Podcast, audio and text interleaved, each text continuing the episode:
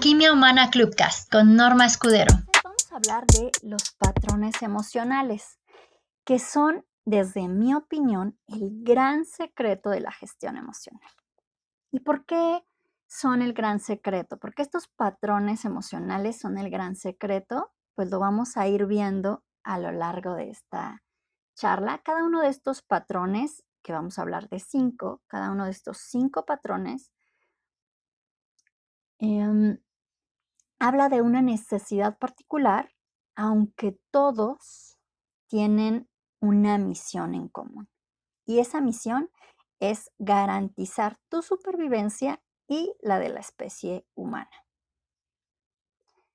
Todos están compuestos también por tres elementos fundamentales.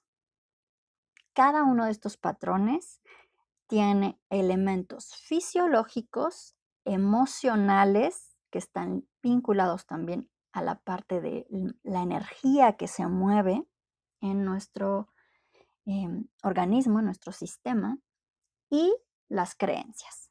Estos tres elementos dan vida y forma a cada uno de estos cinco patrones de los que vamos a estar hablando el día de hoy. De alguna manera, estos patrones tienen un, un juego entre el cuerpo, la mente y la energía. Y con ello impactan en nuestra salud, nuestras relaciones y nuestra economía. Y en realidad en todas las áreas de nuestra vida. Existen dos formas primordiales de relacionarse o conducirse en estos patrones. La primera es la sensata que sería una forma saludable o armónica. Esta yo le llamo el modo DAS. Más, más adelante te explicaré por qué esta, esta forma sensata em, sería el modo DAS. Y la otra es la forma insensata. Esta forma, de alguna manera, es caótica y nos conduce a la enfermedad. Hoy en día está muy en boga el término tóxico, ¿no? Pues bueno, esta forma insensata es un tanto tóxica. Y también podemos llamarle el modo DAS, un modo de operación, perdón, SAT, un modo de operación SAT. Cada patrón tiene sus luces y sus sombras, no es que sea bueno o malo. En realidad, en la naturaleza no no está esta visión de opuestos binarios que nosotros tenemos de bueno y malo. Simplemente las cosas son y los opuestos o los polos forman parte de un mismo conjunto que es el todo. El positivo y el negativo forman parte de una unidad. Así como el día y la noche como el norte y el sur, como la luz y la sombra, todo forma parte de un conjunto. Y entonces, por eso es importante aprender a manejarse y relacionarse en cada uno de estos patrones de manera asertiva, ya que esto nos permite desarrollar balanceabilidad y tener autodominio. Justamente por eso les decía que es como el gran secreto de la gestión emocional, que yo pueda manejarme de la mejor manera en cada uno de estos patrones. Y vamos a empezar a ver justamente qué pasa con estos patrones. ¿De qué estamos hablando al decir, bueno, que hay cinco patrones emocionales? Y antes de entrar en, ellos, me gustaría que pienses en cada uno de estos como un túnel. Es una imagen que a veces eh, facilita un poco el, el, que podamos visualizarlos o imaginarlos. Es como si hay una puerta de entrada en ese túnel y una de salida. Y dentro del túnel pues hay un, todo un trayecto y nosotros podemos ver luz en la entrada y en la salida, pero en el trayecto, especialmente en medio, pues hay a veces mucha oscuridad, no se ve muy claramente, ¿verdad? Se ve, eh, pues falta claridad. Entonces, lo mismo pasa en estos patrones. Muchas veces yo puedo tener cierto nivel de claridad en la entrada y en la salida, pero cuando estoy metido en el centro del patrón, ahí em, hay caos, hay, em, es, un momento eh, ofuscado, ¿no? Em, nublado, hay poca claridad. Y ese es el asunto cuando no sabemos manejarnos a nosotros mismos en el patrón. Entonces vamos a hablar del primero, que es el afecto. Y el afecto, como todos los otros, tiene una función y una necesidad de la que nos está hablando. Cuando hablamos de afecto, su función es la de generar vínculos. La necesidad de supervivencia de la que nos habla este patrón también tiene que ver con la vinculación, con conectar con los otros.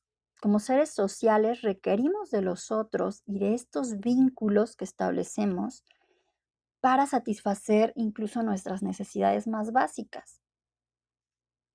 Así que nos vinculamos para cubrir necesidades y poder sobrevivir.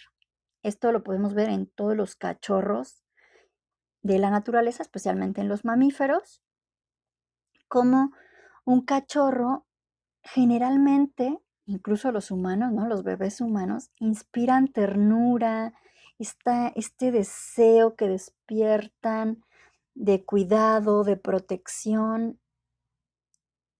Y justamente es parte de este patrón del afecto, generar vínculos que nos permitan proteger y salvaguardar la vida con la finalidad de la supervivencia. Y existen cuatro patrones de apego que se generan en este afán de vinculación, de los cuales no vamos a hablar el día de hoy, pero cada uno de nosotros tiene una forma particular de vincularse y de entrar en contacto con este patrón particular del afecto. Porque muchas veces se habla del apego como algo tóxico. Y en realidad el apego es parte de la vinculación. Se requiere para establecer estos vínculos.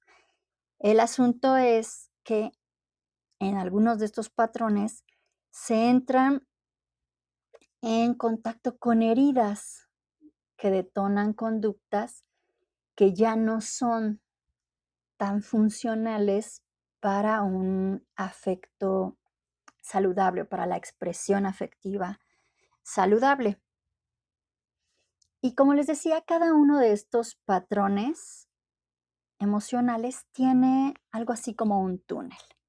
Y entonces hay una entrada un punto ciego y una salida. En el caso del afecto, la entrada es la necesidad. El punto ciego es justamente em, el apego.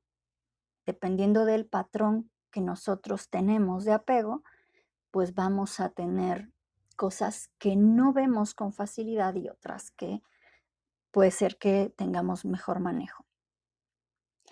La salida es la confianza. Cuando hay confianza en mí, en el otro y en el entorno, es mucho más fácil establecer un patrón de apego seguro y una expresión afectiva mucho más sana. Una comunicación del afecto mucho más clara. Por eso es importante conocer los propios patrones, pero también estos mecanismos que cada uno de nosotros va encontrando para justamente ir siendo cada vez más asertivo. Porque es vital aprender a sentir y a expresar el afecto.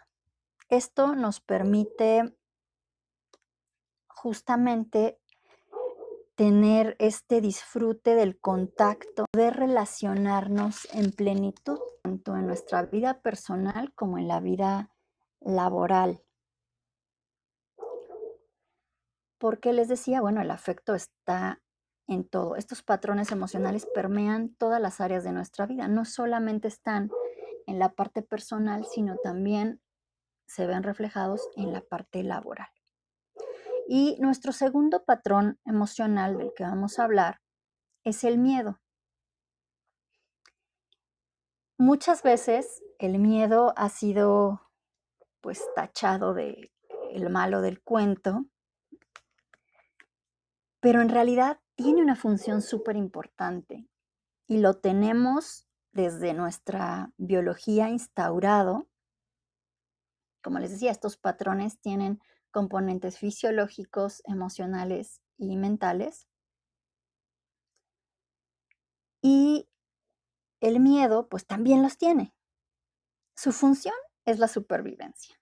Él es el encargado número uno de garantizar la supervivencia, su necesidad de la que nos habla cuando se presenta es de protección. Y hay una parte que tiene que ver con la percepción. Y cuando se presenta o se activa este patrón, es porque hay una percepción de amenaza potencial o futura. Es decir, se percibe un riesgo en el ambiente. Y aquí pasa algo bien interesante porque el miedo como tal, como patrón, digamos la entrada al túnel, eh, tiene que ver con algo biológico, es momentáneo, pasajero, es una descarga de eh, sustancias, hormonas en nuestro torrente sanguíneo. Y pasa en minutos. Cuando entra en juego ya la mente, es cuando empieza la distorsión y entramos muchas veces en, este, en esta forma insensata de, de transitar por este patrón emocional y llegamos al temor. Ahí es donde ya las cosas se distorsionan, entramos en falacias emocionales o en engaños y caemos en una serie de situaciones conflictivas o caóticas. El miedo siempre busca el cuidado. Avisa de un riesgo, anuncia un peligro o una amenaza. Y les decía, es momentáneo. Por eso, cuando de repente suena la alarma, brinca tu cuerpo. Es un instante y pasa. Y así siempre se va a presentar. El miedo es como de un instante. Lo que se afianza y se prolonga es cuando ya entran ideas y otra serie de cosas que generan una distorsión y se instala en la mente. Otra cosa interesante de este patrón con respecto al miedo es que puede ser que se presente con una máscara de enojo e incluso de tristeza porque es socialmente eh, más aceptado o más normalizado el estar enojado o el estar triste que el aceptar que se tiene miedo. Entonces, muchas veces se presenta enmascarado. Y es como de las cosas más interesantes en este patrón. Algo importante también es que los miedos siempre son reales incluso ante peligros imaginarios. Es decir, estos elementos que entran en juego, la fisiología, la emoción y eh, las creencias, van a actuar de manera real, aunque el peligro lo estés imaginando. Todo el proceso que ocurre con la emoción se va a vivir como real. Porque, pues justamente para eso son, por eso estamos hablando de ellos como patrones emocionales, porque cumplen una función en defensa de tu supervivencia. Entonces se va a vivir como una realidad, aun cuando el peligro sea imaginario. La entrada en, en su túnel, por decirlo de alguna manera, es esa sensación o percepción de riesgo. Su punto ciego está entre el temor y la ansiedad. Y la salida es la seguridad. Cuando tú desarrollas seguridad, es mucho más fácil salir de este patrón. ¿Por qué? Porque evitas este estancamiento en el punto ciego. A veces lo pasas, pero lo pasas muy rápido. Te das cuenta de que no es real el peligro o que tú tienes las herramientas y las habilidades para sortear ese riesgo y entonces sales rápidamente. Y los procesos que ocurren son transitorios, cuál deben de ser en el miedo. Así que es importante que puedas trabajar con esto para que cuando se activan estos detonadores del pánico, que suelen estar en este patrón, te des cuenta y puedas, em, digamos que hacer uso de esta, esta herramienta que puede ser la sensación de autosuficiencia. Y para esto te voy a proponer un, ejercicio sencillo y es que ubiques y si tienes una hoja y algo con que anotar a mano, enlistes momentos en los que has tenido herramientas suficientes, conocimientos suficientes, habilidades suficientes, es decir, esos momentos en los que has experimentado retos, riesgos o peligros y has podido salir adelante con lo que tienes. Entonces, empezar a incorporar esta sensación de suficiencia, de autosuficiencia, permite ir minimizando el, el impacto. Aquí ¿Qué pasa? Que a veces hay que tener cuidado cuando em, el pánico también puede tomar una máscara de autosuficiencia y tiene que ver principalmente con el patrón anterior, con el afecto y los patrones de apego.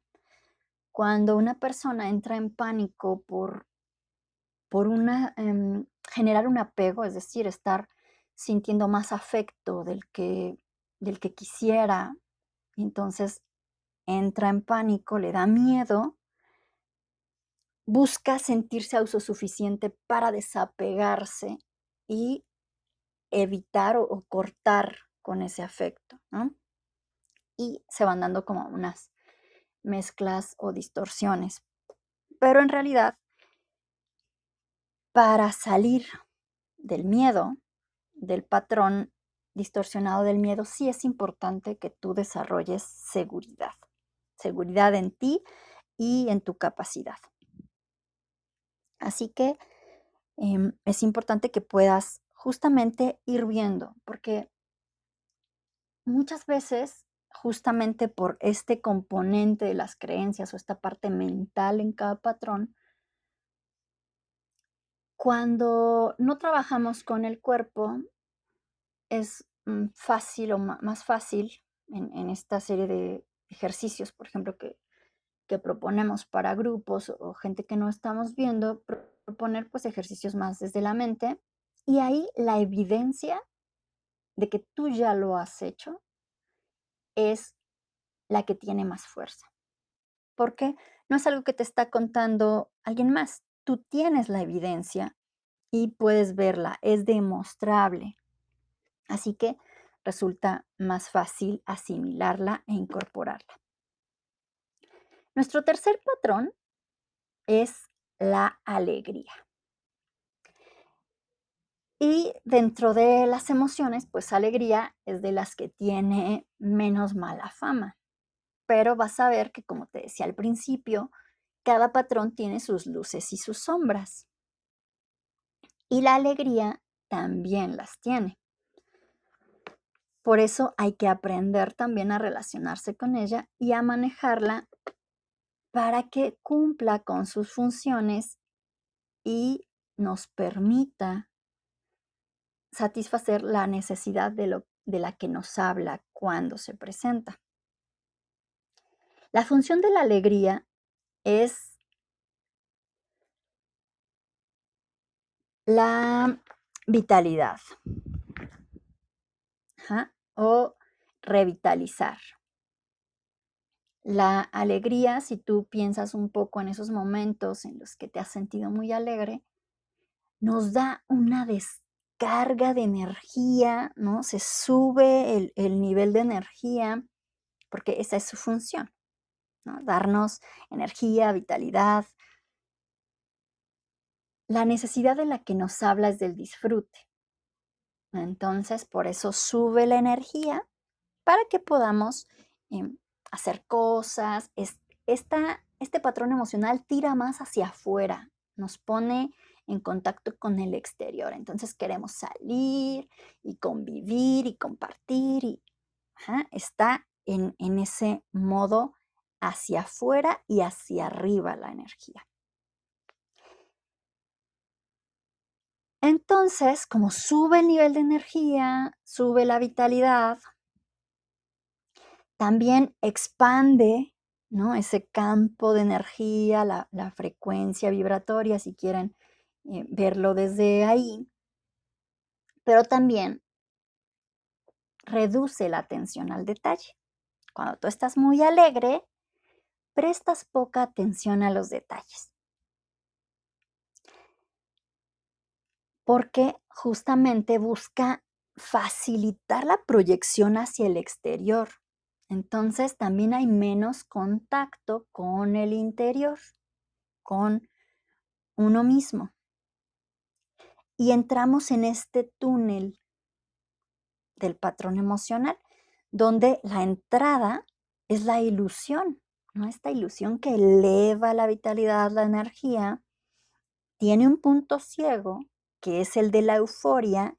Cuando estoy eufórico, no hay atención a ningún detalle, no hay contacto conmigo, es como muy arriba, muy arriba y hay un contacto muy superficial, es proyección hacia afuera, pero todo muy superficial, ¿no? Es como, como estar en un rave, ¿no? E, es este eh, hacia arriba, hacia arriba, hacia arriba, todo pasa rápido y no hay en realidad un contacto profundo, no hay una vinculación, una conexión mayor, todo es de manera superficial, ¿no? ¿Y cómo salgo de esto?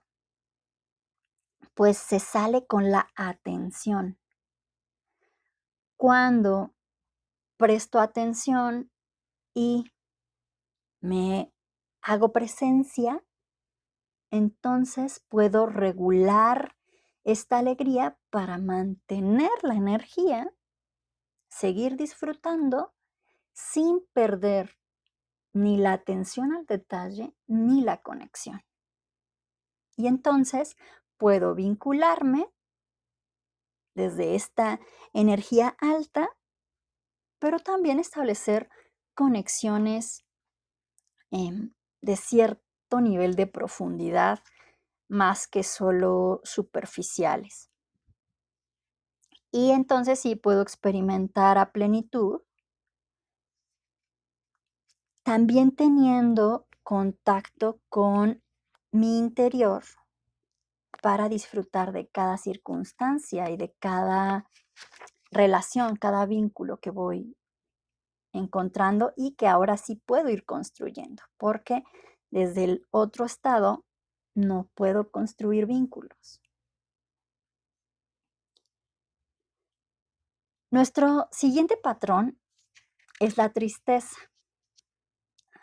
Y la tristeza, como todos los patrones emocionales, tiene su función. Y su función es reducir, reducir el desgaste, reducir la energía, reducir el contacto. Esta,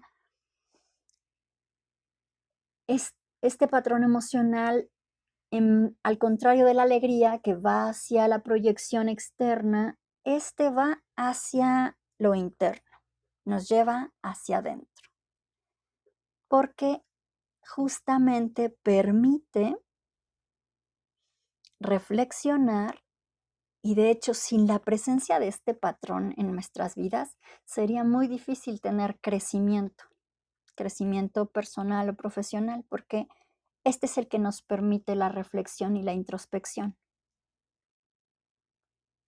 justamente al reducir esa, esa energía y ese ir hacia afuera. Viene hacia adentro. Su necesidad de la que nos habla cuando se presenta es de soltar, de descargar, porque justamente para reducir el desgaste, el esfuerzo, hay que descargar, hay que soltar. Este patrón se vincula con el vacío, con la pérdida y con el abandono.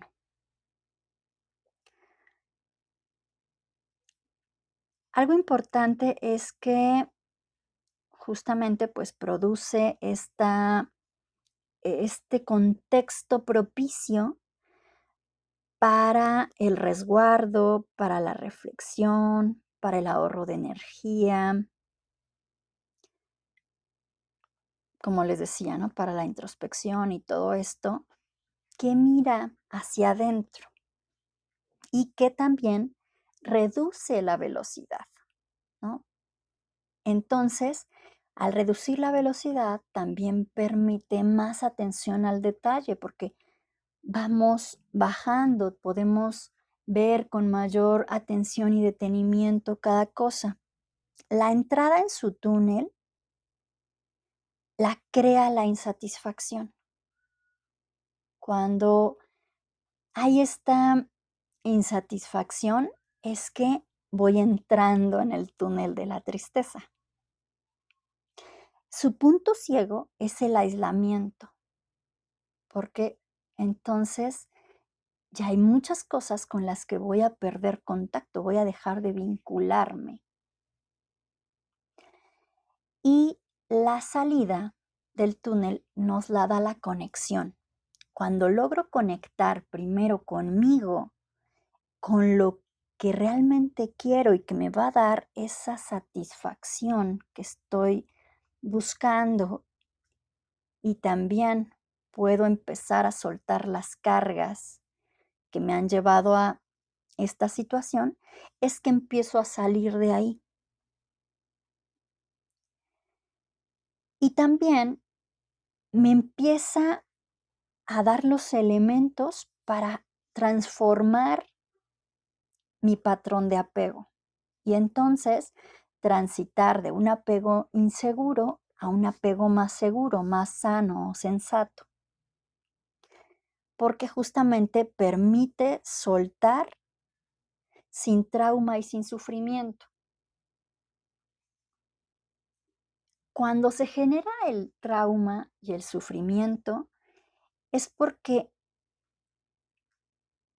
hay algo, alguna herida, alguna situación a la que me estoy aferrando, no la estoy soltando, alguna historia, alguna creencia, y entonces me engancho y me desgasto más.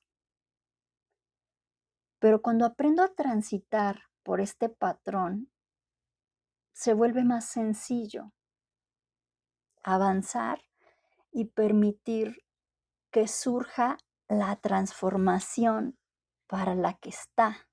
Porque cada uno de estos patrones cuando nosotros los transitamos buscan la supervivencia, pero también generan evolución o crecimiento. Es decir, nos permiten tener un aprendizaje y un desarrollo. Y nuestro quinto patrón es el enojo. El enojo, como todos los anteriores, tiene también su función y es defender o combatir. Su necesidad, es decir, esta necesidad de la que nos habla cuando se presenta, es de poner límites. Cuando yo empiezo a ver que hay molestia, que hay malestar, que hay enojo, que va evolucionando, es porque está faltando poner límites. Poner límites claros, límites firmes. Su forma excesiva, pues serían la ira o la rabia. Aquí es cuando ya se nos pasó mucho sin atenderlo. Es decir, lo empecé quizá a ver que ahí estaba haciendo señales de alerta pero no le di importancia y seguí sin poner los límites y entonces llega a estos niveles en los que incluso muchas veces se dan los estallidos de violencia. Se vincula también con la frustración, con la impotencia, con la injusticia, porque justamente son situaciones en las que se requiere de límites. Muchas veces es una máscara socialmente aceptada para el temor, como ya les había dicho anteriormente al hablar del, patrón del miedo. Y el túnel por el que transitamos en este patrón está en la entrada la represión. De alguna manera estoy reprimiendo la expresión también de, puede ser una insatisfacción, por eso también a veces el enojo puede ser una máscara de la tristeza, porque estoy reprimiéndome para marcar un límite o expresar una insatisfacción que va creciendo. Les decía anteriormente que enojo, tristeza y miedo suelen enmascararse uno de otro y por eso a veces confundimos una cosa con otra, sentimos una cosa y expresamos otra y así, porque justamente hay esta, esta vinculación. Después su punto ciego es la reactividad, este, este momento en el que el impulso viene eh, con mucha fuerza y entonces se nubla todo, no, no veo nada y tampoco puedo expresar con claridad, simplemente reacciono y reacciono de una manera eh, entre defensiva y de ataque. Entonces, la salida es la expresión. Cuando yo empiezo a ver que estoy entrando en este patrón, que puede ser simplemente hay un malestar, hay una molestia, la expreso. La expreso con claridad, ahí todavía se puede pensar generalmente, se puede expresar claramente y puedo empezar un proceso de negociación incluso, de generación de acuerdos, y entonces baja, baja esto. Y aquí les voy a proponer un, ejercicio que de hecho he hecho incluso con niños de, preescolar. Y con ellos es, muy, muy, muy tangible muchas veces cómo explican ellos. Y voy a usar justamente la explicación de un niño de seis años sobre este patrón y cómo eh, va evolucionando. Y este niño de además de una comunidad donde justamente empezamos un programa de gestión emocional en niños de preescolar y primaria porque eh, se viven altos niveles de violencia en los hogares. Entonces, bueno, este niño acudía a un grupo en el que pues un día estábamos trabajando con el patrón del enojo y empezamos a explorar cómo evoluciona en cada uno el enojo y él eh, pudo aclarar muy bien cómo evolucionaba en él. Y entonces, él decía, cuando empiezo a, darme cuenta que me enojo, siento un calor en, en el estómago, en la panza, decía él. ¿no? Siento calor en la panza, que sube hacia mi pecho. Y del pecho, cuando ya el calor es mucho y está llenando mi pecho, mis brazos se aprietan, o sea, como que se tensan. Y los puños los empiezo a apretar. Y cuando mis puños ya están muy apretados, suelto el golpe sin pensarlo, ¿no? Es como ya no, no hay manera de pensar y suelta un golpe.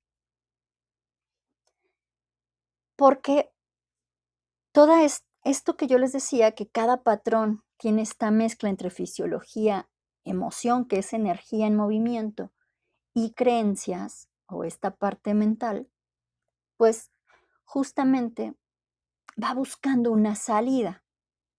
Y en el enojo es muy, muy, muy tangible, ¿no? Como va, hay un, entra la temperatura en juego, por supuesto, y generalmente tira hacia los brazos. ¿Por qué? Porque en los brazos, en la medicina china, están los canales de, energía, los meridianos, y bueno, pues por los brazos pasa el triple calentador.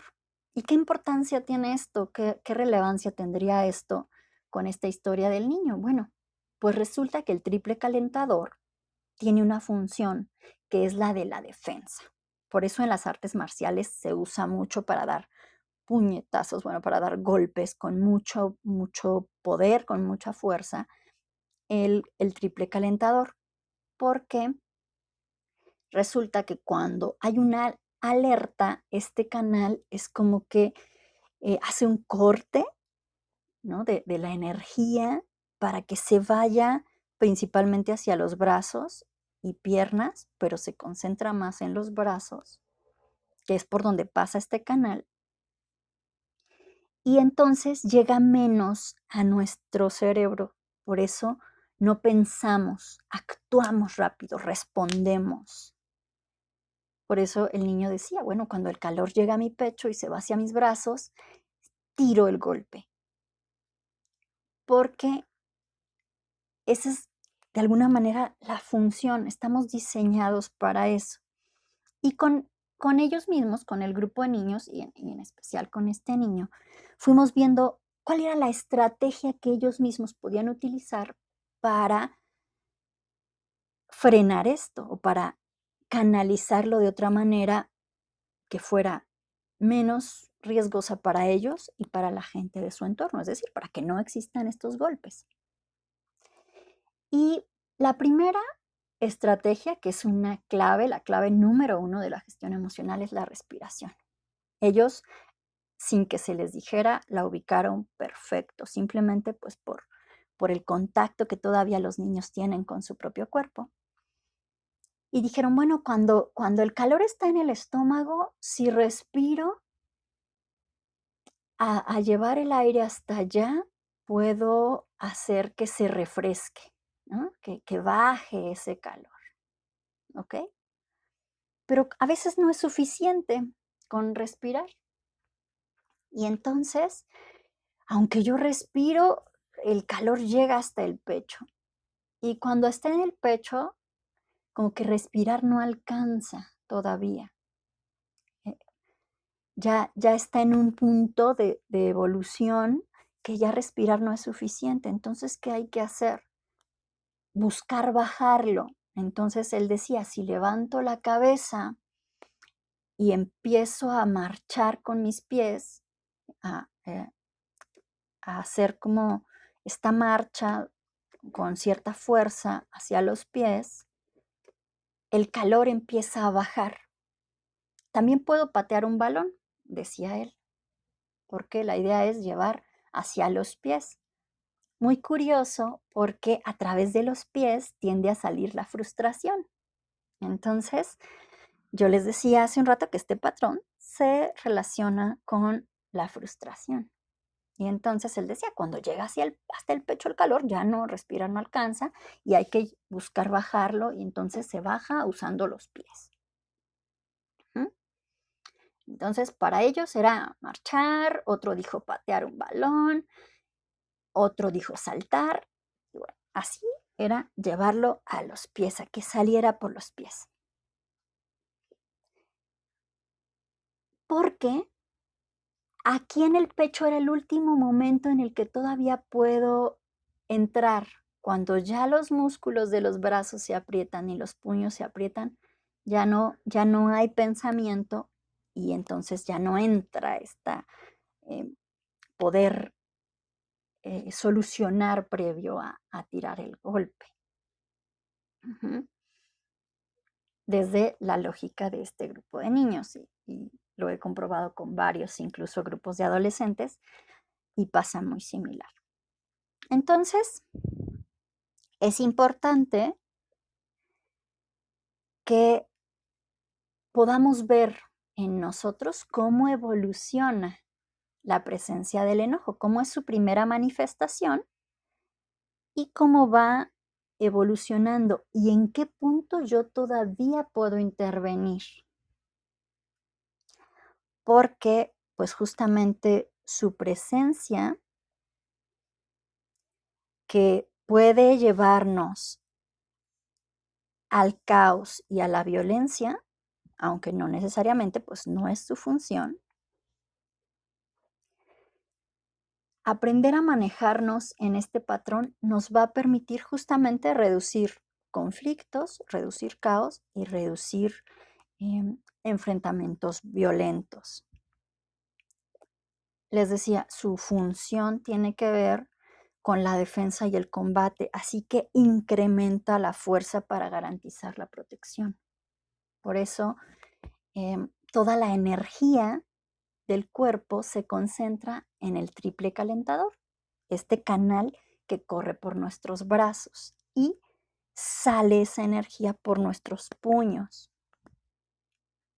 Entonces, em, por eso incluso se tensa esta parte que solemos eh, tener llena de bolas y de nudos del el cuello hacia los hombros, que se los suele tensar, por ahí pasa también el triple calentador.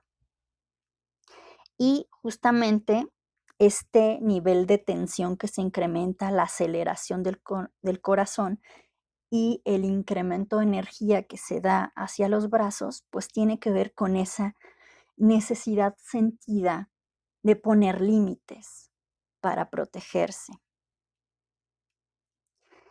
Algo interesante también con esto es que puede crear una adicción a la sensación de poder. Por eso hay gente que se engancha, que se engancha mucho en este patrón emocional, incluso al, al nivel de asumirlo como un rasgo de su personalidad, porque genera descargas de adrenalina y crea esta sensación de poder, que entonces puede generar un, un nivel de, adicción muy alto.